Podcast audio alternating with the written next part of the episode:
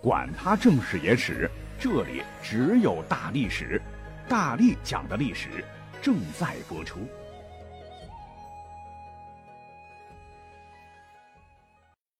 大家好，我是大力丸。不知不觉，我们的七天长假就到了尾声了啊！这几天到底是怎么过的啊？昨天晚上看到一个图特别好玩，有一个小朋友是死死的抱着蔡国庆叔叔啊，那个蔡国庆就是唱。呃，一年有三百六十五个日出，那个蔡国庆歌手啊，重点是图片当中被人加了五个大字，非常的搞笑，叫不舍得国庆啊。哎，实话实讲啊，谁都不舍得国庆啊，因为明天你可能会继续你不愿意或者你根本不愿意的无限重复当中去了，而下一个小长假要等到三个半月以后的鼠年春节了，哎，真是香菇难受。好了，我们就接着上期节目来聊吧。上期节目咱们说的啥呢？就是讲了讲各朝各代建国七十年时是什么光景。我们是从大汉一直嘚不嘚的讲到了大唐，讲到了五周。那今天我们开篇来讲讲北宋。北宋建国七十年是什么时候啊？掐指一算，正好是公元一零二九年。这一年在位的呢，乃是北宋的第四位皇帝宋仁宗赵祯，时年十九岁。提起这位赵祯，那也是历史上开创了仁宗盛世的一代仁君呐。他是十二岁即的位，当时已经是在位七年了。不过，当时大宋真正掌握朝廷大权的，并不是这个皇帝，而是已经六十一岁的刘太后刘娥。她在背后是垂帘听政。说起垂帘听政啊，哎呀，现在都是负面评价，都是老佛爷给害的。实际上呢。这位刘娥在历史上还凑合吧？她乃是当时宋真宗赵恒的皇后啊，也是宋朝历史上第一位临朝称制的太后。史书中把她经常和汉朝的吕雉、唐朝武后并称。可是她没有像吕后那样祸国乱政，也没有像武则天那样登基称帝，更没有像后头清朝的慈禧太后那般的奢靡腐败啊，祸祸大中国。不过有一个大家伙。从小听到大的，被无数次的改编成文学作品啦、戏曲、影视剧的一个传奇故事，就跟刘娥有直接关系。而这个故事不是别的，便是大宋鼎鼎有名的狸猫换太子。这到底是怎么回事呢？哎，还得从他可怜的身世讲起。话说当年他老爹呢，带着刘娥到东京汴梁做生意，没想到亏惨，都没有米下锅了。无奈之下。这个禽兽父亲就把已经嫁过人的刘娥想卖了，换取钱财。赶巧了，哎，买他的人呢，不是妓院老鸨，而是一个唤作张琪的人。这个人买了刘娥，可不是自个儿享用啊，而是看到刘娥容貌娇媚、冰雪聪明，转手就献给了自个儿的主子赵元修。而这位赵元修便是后来的宋真宗啊。那历史上刘娥肯定长得很美了。啊，岂止是出淤泥而不染？那么打看第一眼，嘿，赵元修的魂儿啊就被他深深的吸引了，对他是一见倾心。此等美人，那还等什么呢？赶紧纳入王府，晚上我可要入洞房啊！那宋太宗赵光义本来想着要给自个儿的儿子呢挑选一位啊贤良淑德的王后，结果你猜怎么着？儿子报上来说，我就要刘娥当我的王后，别人通通我看不上。赵光义呢，就摸了摸儿子这个纳的这个小妾的底儿，哎，知晓以后很生气啊。哦，这个女人经查竟然当过歌女。要知道，在那个古代时期，这可是下九流的工作。再者说，她还嫁过人，这能当王妃吗？胡闹啊！直接将她赶出王府。那赵元修做儿子的没有办法呀，只好将刘娥偷偷的藏在了张琪家中，时不时的还会偷偷溜过去厮混。那就这样偷偷摸摸的日子过了十几年啊，刘娥算起来，哎，也算是贤良吧，竟然没有半句怨言，一心一意的服侍赵元修，这让小赵当时非常的感动。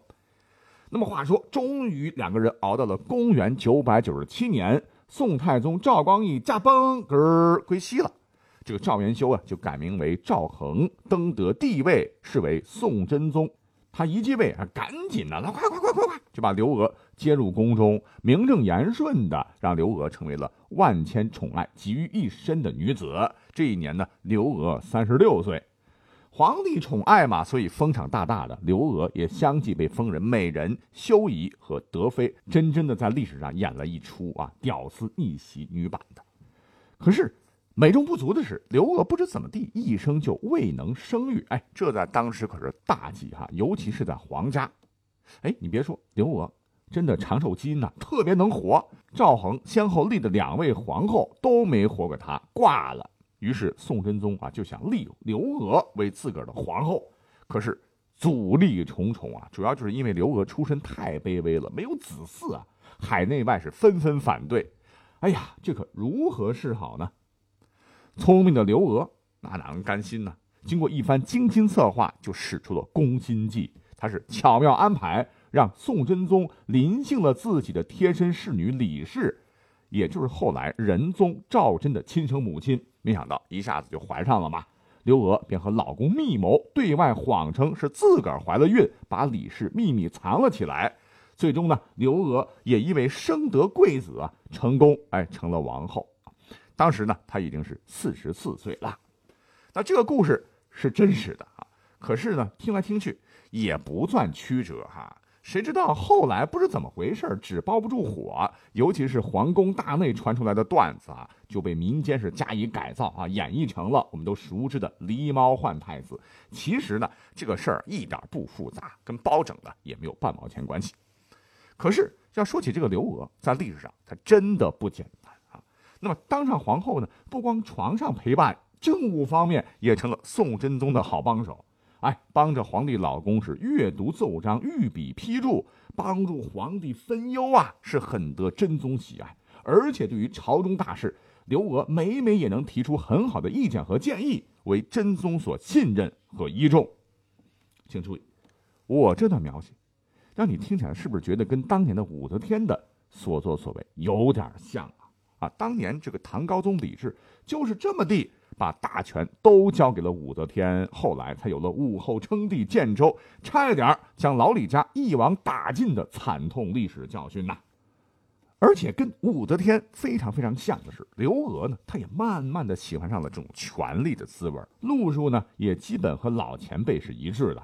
在公元一零一九年，宋真宗和唐高宗一样啊，就是患了重病了吧。刘娥便利用皇后的地位拉拢党羽，将宋真宗架空，自个儿把持了朝政。等到宋真宗醒悟，哎呀，大事不好！这样下去的话，朕岂不是培养了第二个武则天吗？哎，他就想着东风压倒西风的战术，扶持宰相寇准等人，想扳倒皇后的势力，来达到权力的平衡。可是。失败了，哈 哈！真宗被迫罢黜寇准。你想，连寇老心儿这么硬的人都被干掉了，从此朝中再也没有人敢反对刘皇后了。那么，等到一零二二年这一年，宋真宗也驾崩了啊！十二岁的宋仁宗赵祯便继承了皇位，尊遗诏啊，所谓的遗诏吧，尊刘娥太后为皇太后，军国大事全权由皇太后处置，刘娥由此垂帘听政。啊，他是将大宋的权力牢牢的攥在手心当中，而赵祯呢，别看是个皇帝，话说再多，就当是放屁了啊，因为没人听他的呀。而刘娥呢，为了能够长期执政，在朝中安置了自个儿的很多心腹，打击异己，手段强硬。如果啊，我们照着这个路数发展的话，大宋真有可能会出现刘则天，历史上会出现第二个女皇帝。甚至当时有些溜须拍马的大臣，还专门进奉刘娥武后临朝图啊，就力劝刘娥登基称帝。那么要说当时刘娥她能不能称帝，完全可以。可是她的内心相当矛盾啊。有一天，她在朝堂上就专门的询问大臣：“唐朝的女皇武则天，你们说说是个什么样的人呢？”很多大臣回答说。武则天是罪人，甚至有大臣仗义直言：“如果您这样做的话，那您的儿子赵祯怎么办呢？你也想学武则天虎毒食子吗？”别说，当时大臣的一番肺腑之言，让刘娥触动非常大。他当时表示：“我是不会做出对不起大宋列祖列宗的事的。”虽然说表面上他没有称帝啊，可是。刘娥心目当中最崇拜的，很明显，那就是唐朝的武则天。话说他把持朝政的时候呢，曾有两次身着帝王之服去太庙祭祖，这让全天下的人都觉得很震惊，都暗传：完了完了啊！大宋的赵氏江山肯定得姓刘了。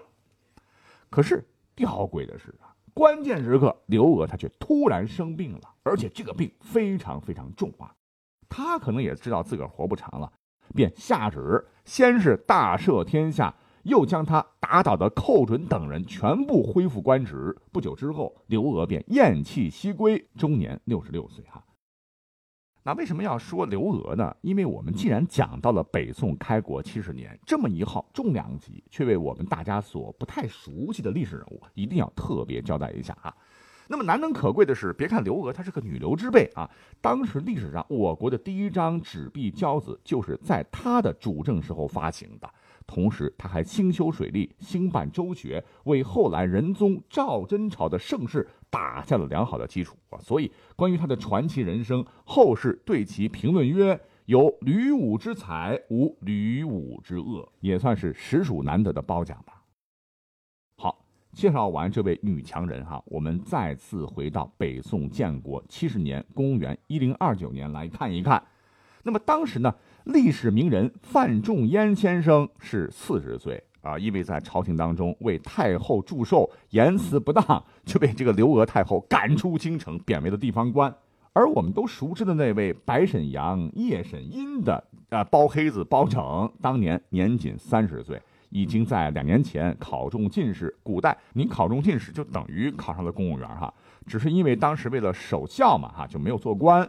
而当年的就是一零二九年的另一位大文豪欧阳修，那时候真是意气风发，年仅才二十二岁。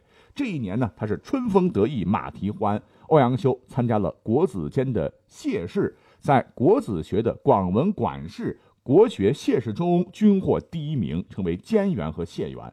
又在第二年的礼部省试中再获第一，成为省员。哎，不过谁能想到，第二年的天圣八年，就是一八三零年。欧阳修参与由仁宗主持的殿试，在崇政殿举行，差十四名，位列二甲进士及第，没有拿到第一状元。据欧阳修同乡时任主考官的晏殊后来回忆，他未能夺魁，主要是因为他太年轻了，锋芒过露。众考官呢欲挫其锐气，促其成才，所以呢只给他了一个二甲进士及第。哦，对了。还有一位历史名人必须要提啊，那就是赫赫有名的司马光，当时只有十岁。根据年龄推断，这一年刚应该是砸过了啊。而他的老对手王安石当年仅八岁。不光他们当时不知道啊，谁又能料到大宋王朝将来要靠他们来苦苦支撑了？想对一零二九年的他们说：“孩子们，干嘛呢呀？”好了，我们就这么聊完了宋啊。宋后头的元朝，你别看历史上比较的黑暗短暂，那也是硬扛了七十多年呐。话说呢，他是一二七年建立的国，一三六八年完的蛋，那建国七十年正好是公元一三四一年，这一年是元朝的至正元年。元朝统治机器啊，运行了七十年，咣当咣当，已经腐朽不堪了。中原各地起义不断，这一年呢。朱元璋十三岁，并于二十七年之后将蒙古统治者赶出中原，建立了大明王朝啊。那明朝呢，是朱元璋一三六八年经过千辛万苦开的国。建国七十周年呢，是公元一四三八年，当时是明英宗正统三年。这一年，从历史上看，除了明朝大将蒋贵北域鞑靼取得大捷以外呢，似乎帝国没有发生什么大事儿啊。可是大明帝国的隐忧已经渐渐显露，因为这一年离著名的土木堡之变还有十一年。明帝国经历了太祖、成祖以及仁宣之治以后，国力强盛，威服四方，啊，明朝的疆域和威望都达到了顶点。可是有句话叫“诸行无常，胜者必衰”。这一年，司礼监掌印太监王振是渐渐得宠，为十一年后的土木堡之变的悲剧埋下了伏笔。再往后，嗖，眨眼之间，我们又来到了清朝建国七十周年。我们要重点讲一讲哈，那就是公元一七零六年，也就是清圣祖康熙的四十五年。康熙爷清鳌拜，平定三藩，收台湾，是亲征准噶尔，驱逐沙俄，国家日益强盛。同时，康熙晚年九龙夺嫡的大戏开始上演。哎呀，说起来，九龙夺嫡也是清朝最激烈的皇位之争了。当时呢，康熙皇帝按照这个顺序的这个儿子有二十四个哈，其中有九个参与了皇位的争夺。九个儿子分别是大阿哥爱新觉罗。胤禔，二阿哥胤禛，三阿哥胤祉，四阿哥胤禛，八阿哥胤祀，九阿哥胤堂，十阿哥胤额，十三阿哥胤祥和十四阿哥胤支。其实所谓的九龙夺嫡，哈，并不是说九位皇子那是各立山头争当皇帝，而是组成了三大集团相互恶斗。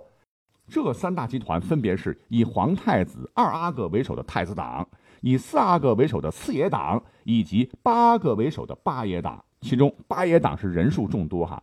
可是历史事实告诉我们哈，能成大事的并不一定需要人多。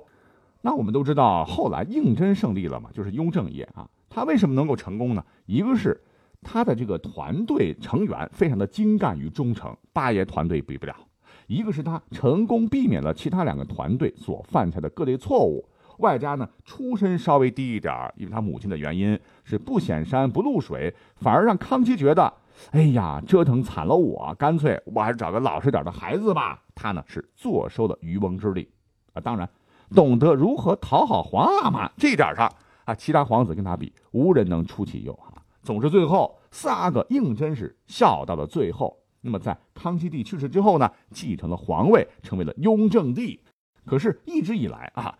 这个雍正爷似乎就是个谜啊，因为感觉跟秦始皇一样啊，可能得罪了文人吧，编造了他很多的这个故事，比方说篡改诏书啦、残害忠良啦、被吕四娘一剑砍了头啊，等等等。其实认真说的话，这些呢都不足为信啊，你就当做故事听听就好了。而且各位可能不知道，雍正其实在历史上还创造了一个记录，那就是康熙以后皇帝不设太子，由此胤禛呢也成为了我国中国历史上的。